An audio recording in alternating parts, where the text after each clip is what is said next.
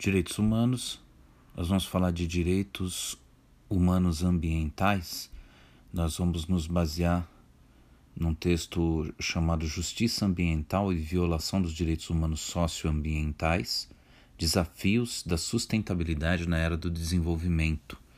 Os autores desse texto são eh, Ricardo Stanziola Vieira e Roberta Oliveira Lima. Esse texto está no livro Direitos Humanos e Meio Ambiente, da editora Manoli, de Barueri, 2017, entre as páginas 39 e 62. Nós vamos fazer uma paráfrase didatizante desse texto.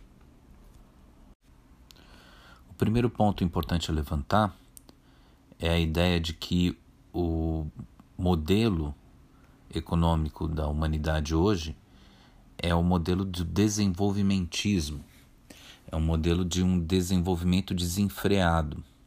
E isso traz problemas para a natureza e para o homem. Quando a gente pensa que os movimentos ecológicos começam a florescer né, na década de 1980, a gente lembra que eles não tinham necessariamente é, uma crítica apenas ao capitalismo, eles também tinham uma crítica aos países é, socialistas, porque a ideia era a de que o modelo de produção levaria ao esgotamento de uma série de recursos no mundo, fosse qual fosse o sistema econômico.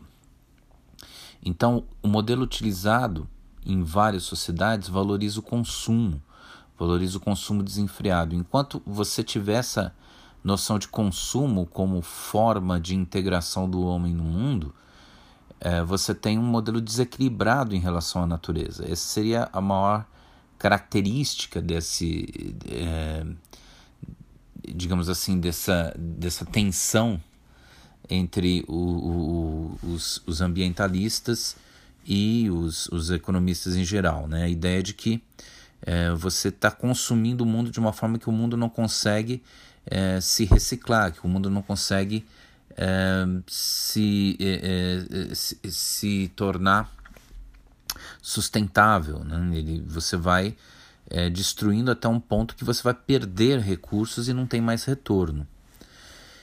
Então, esse modelo vai precisar sempre, sempre, sempre de mais recursos naturais e novos territórios. Só que os recursos naturais são limitados e os territórios são limitados. Então, é importante entender, por exemplo, que o ouro não é um recurso infinito, o petróleo não é um recurso infinito. Esses são recursos que acabam. Você faz as escavações, faz as minerações e um dia eles acabam. Um dia você não tem mais esses recursos é, tão facilmente é, tão facilmente acessíveis. É, então, o interesse dos governos em geral é o interesse pelo consumo, é o interesse pela satisfação do, do, do, do trabalhador pelo consumo e na circulação de produtos no mercado que vai fazendo girar a economia. Como o Brasil não é diferente, o Brasil também tem essa, essa perspectiva. Então, a, a noção de que a economia vai bem é a noção de que as condições de consumo estão bem. E aí, em determinados momentos, há toda uma preocupação com a destruição de florestas, com a destruição de áreas verdes, que vão ser muito importantes no futuro para gerar um equilíbrio é, com, com, com a parte é, de concreto, digamos assim, da civilização. E nós já estamos vendo as consequências quando esse desequilíbrio acontece.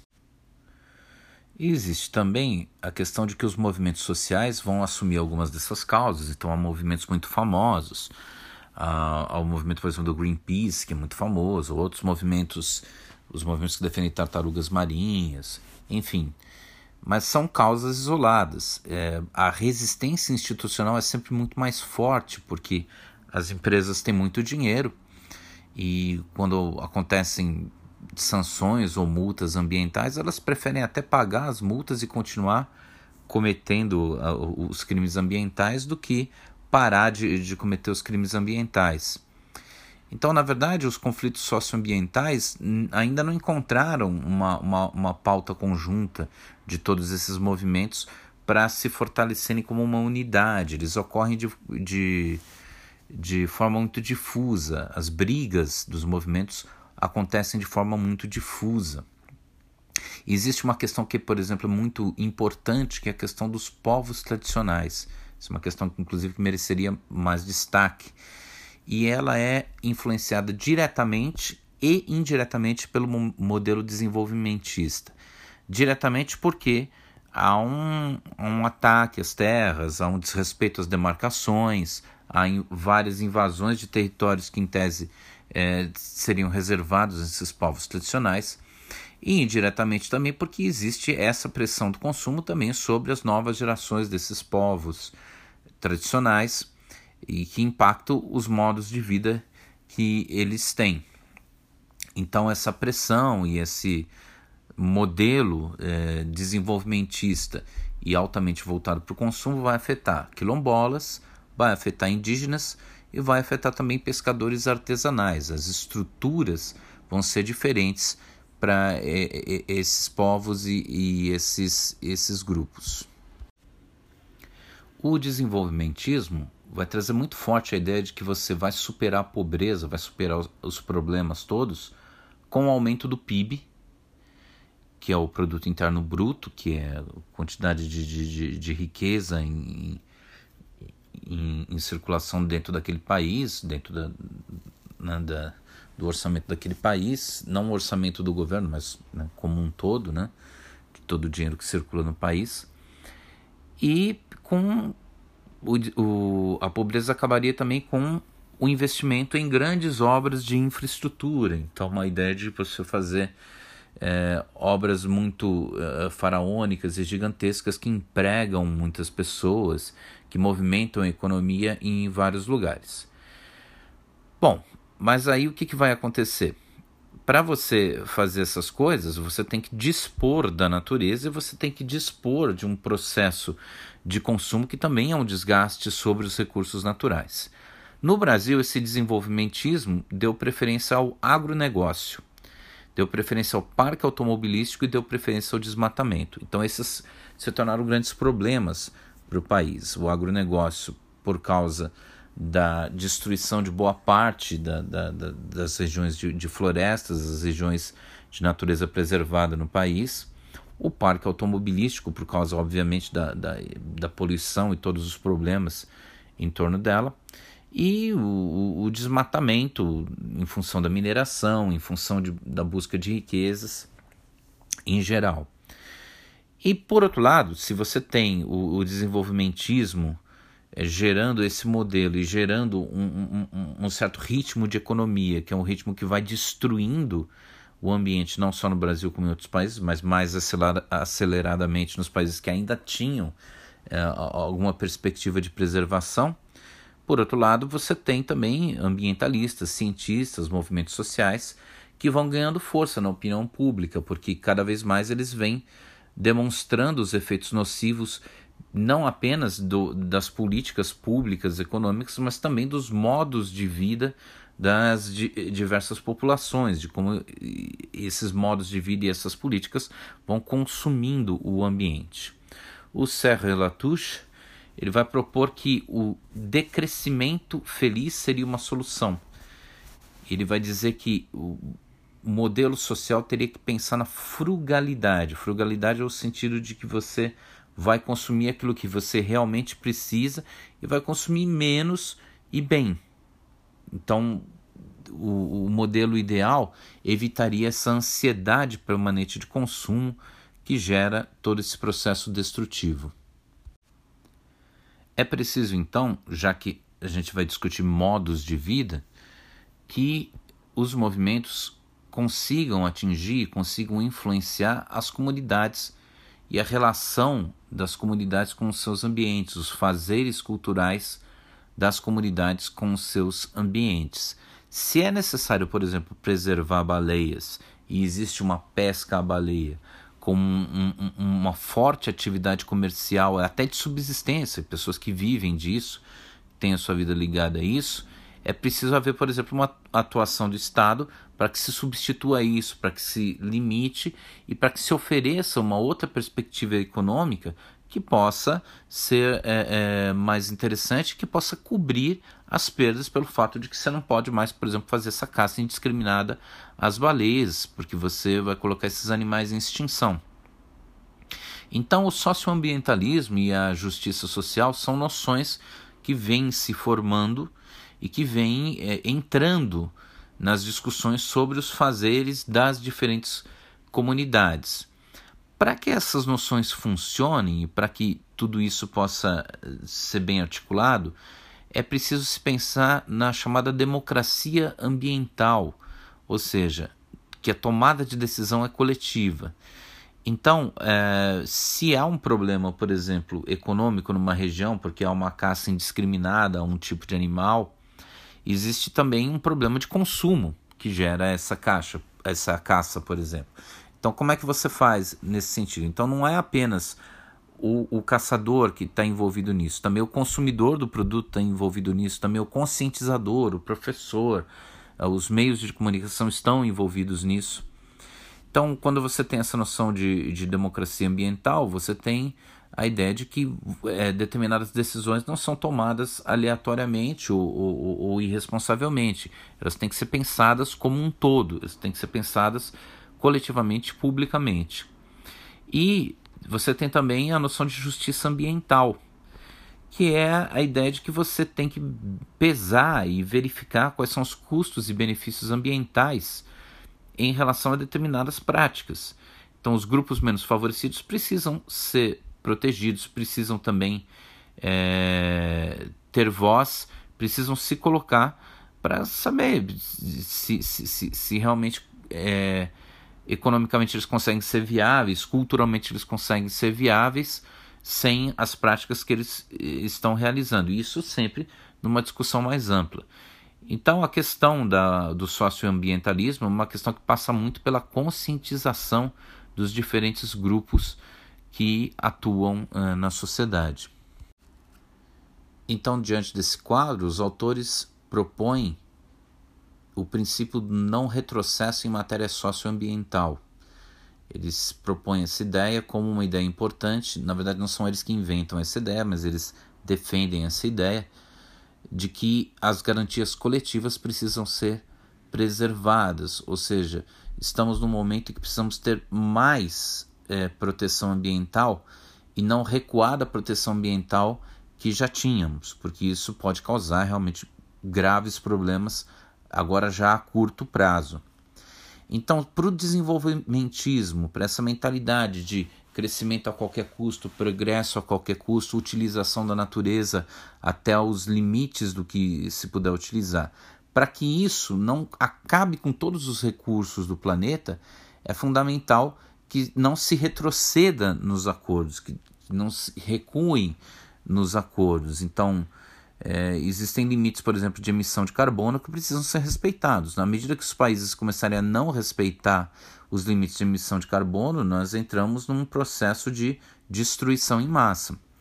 A ideia também é, aqui é a de que há perdas, claro que há perdas quando você tem uma, uma, uma economia que não avança diretamente no que dá mais lucro, que vai ter que avaliar se o que dá mais lucro também a longo prazo não pode causar destruição do mundo. Claro que há incômodos, claro que há problemas, mas por outro lado, é, é, e, e vem crescendo é, cada vez mais a consciência de que não, não tem outro caminho se a humanidade quiser sobreviver, se ela não quiser destruir a si própria.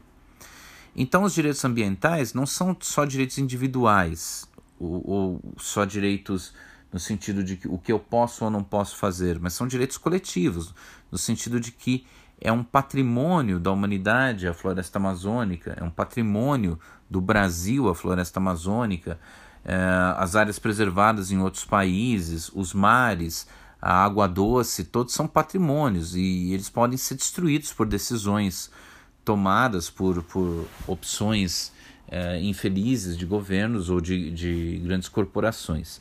Na verdade, é, no modelo com grandes corporações, existe uma facilidade até de se corromper a, as, as leis ambientais, porque as corporações consegue movimentar muito dinheiro, consegue movimentar um, um aparato jurídico e consegue inclusive movimentar uh, informações nas mídias, consegue fazer propaganda de si próprias.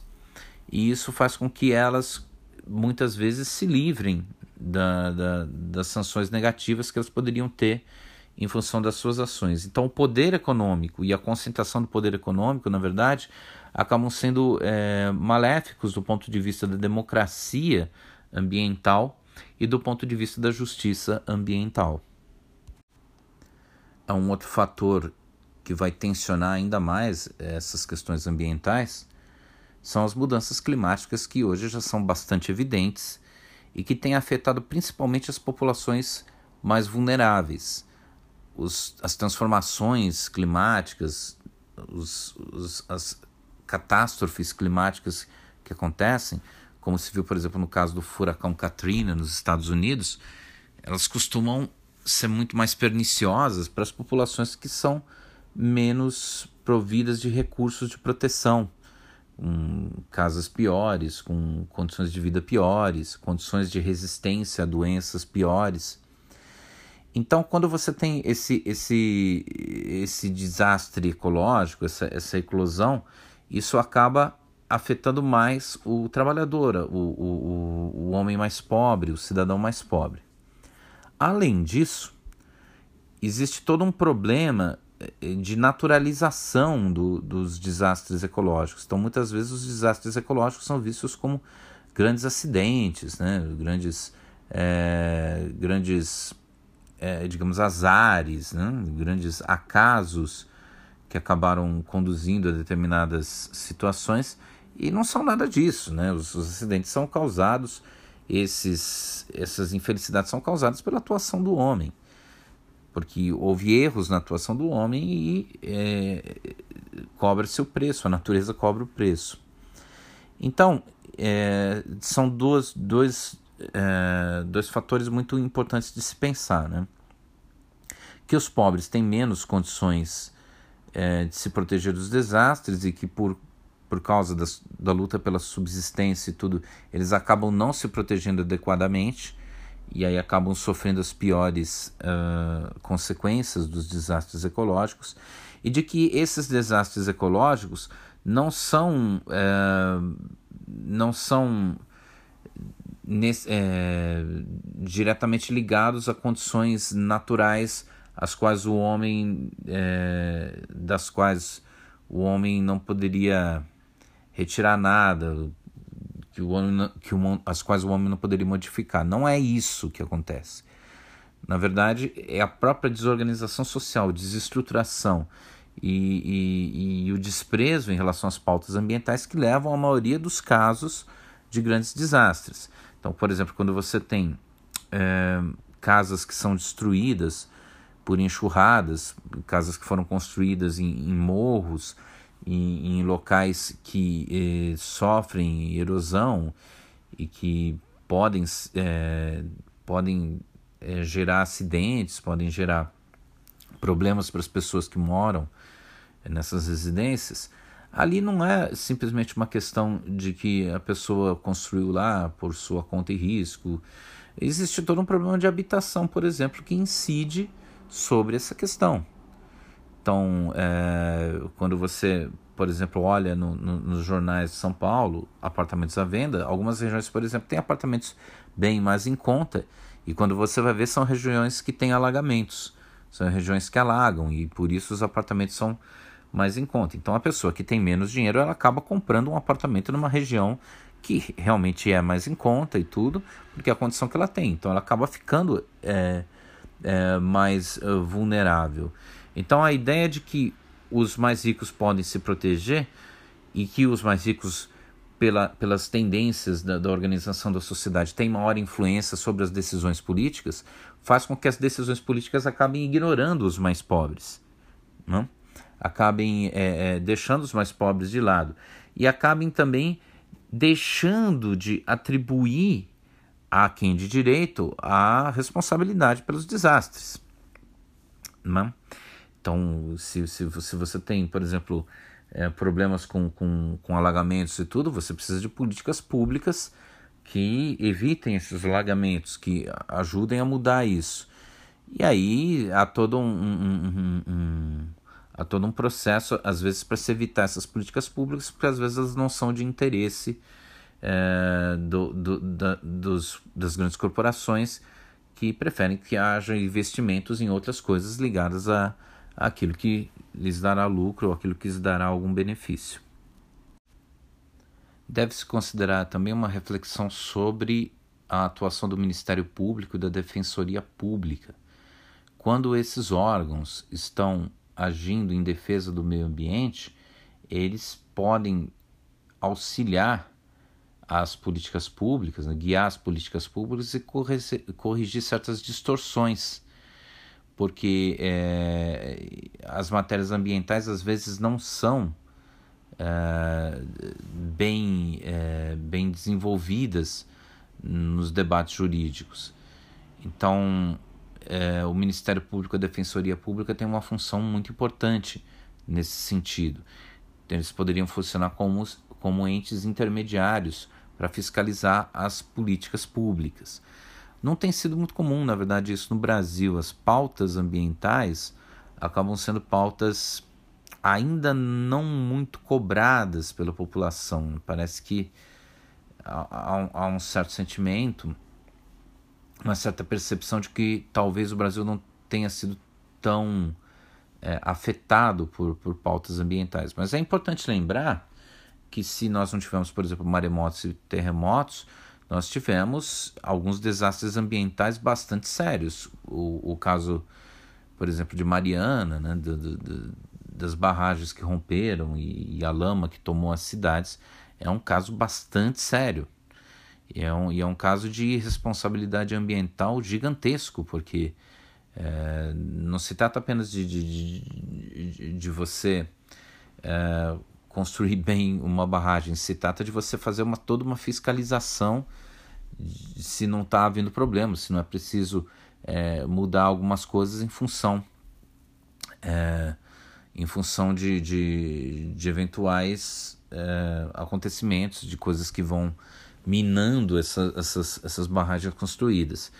Então, só para citar um exemplo de um desastre ambiental totalmente causado por imperícia humana, não tem absolutamente nada a ver com, com, com, com os ciclos da natureza, né? foi totalmente causa, causado por imperícia humana e foi um desastre assustador. Então, é, se, se esses desastres não são devidamente julgados e não se tem a sanção negativa, não se tem a punição devida, é, as empresas se sentem à vontade para é, afrouxar fiscalizações e isso pode voltar a acontecer. A título de considerações finais, então, atualmente há uma luta pelos, pelo direito de sustentabilidade, a sustentabilidade sendo a capacidade de você ter um movimento econômico, ter uma ação econômica que não esgota recursos, que é capaz de repor recursos e, e não colabora para o, o, esgotamento, para a, a diminuição, para a perda dos recursos naturais do planeta. As transformações vêm ocorrendo é, paulatinamente nas noções de direito ambiental e, e estão acontecendo é, novas é, novos posicionamentos em relação a isso o desenvolvimento sustentável, que é essa proposta de, bom, então vamos ter desenvolvimento, mas não vamos esgotar tudo, teria que estar tá baseado nesses quatro pilares que seriam a eficácia econômica, a proteção do meio ambiente, a equidade social e o respeito às culturas. Quer dizer, se isso não estiver bem equacionado, essas quatro coisas bem equacionadas, é muito difícil que você consiga os níveis de preservação necessários para que não haja uma extinção em massa em algum momento da humanidade. Isso não é um exagero, isso é, cientistas dizem a respeito, falam muito a respeito de que se é, é, não houver uma guinada nos padrões de, de, de, consumo e no desenvolvimentismo, nós estamos caminhando para um, para um momento irreversível em relação à natureza. Então, nesse sentido, o direito ambiental não vai dizer respeito apenas à natureza, mas vai dizer respeito a toda a relação econômica, social e histórica que implica no ambiente. Então, se é, se percebe, por exemplo, que o desrespeito à cultura indígena tem é, uma consequência não só para aquela cultura, especificamente para desarticular aquela cultura, mas também para desarticular uma certa relação com a natureza e produzir outra que é perniciosa, isso também tem que ser avaliado. Isso tem que ser devidamente avaliado e o direito tem que entrar nesse. O, o direito tem que entrar nessa área, tem que, tem que é, olhar para é, essa direção. E, finalmente, a gente precisa dizer que essa noção de desenvolvimento sustentável vai tocar em alguns dilemas da humanidade, vai tocar em algumas coisas que são sensíveis para a humanidade. Então, vai mais além dos aspectos técnicos, né?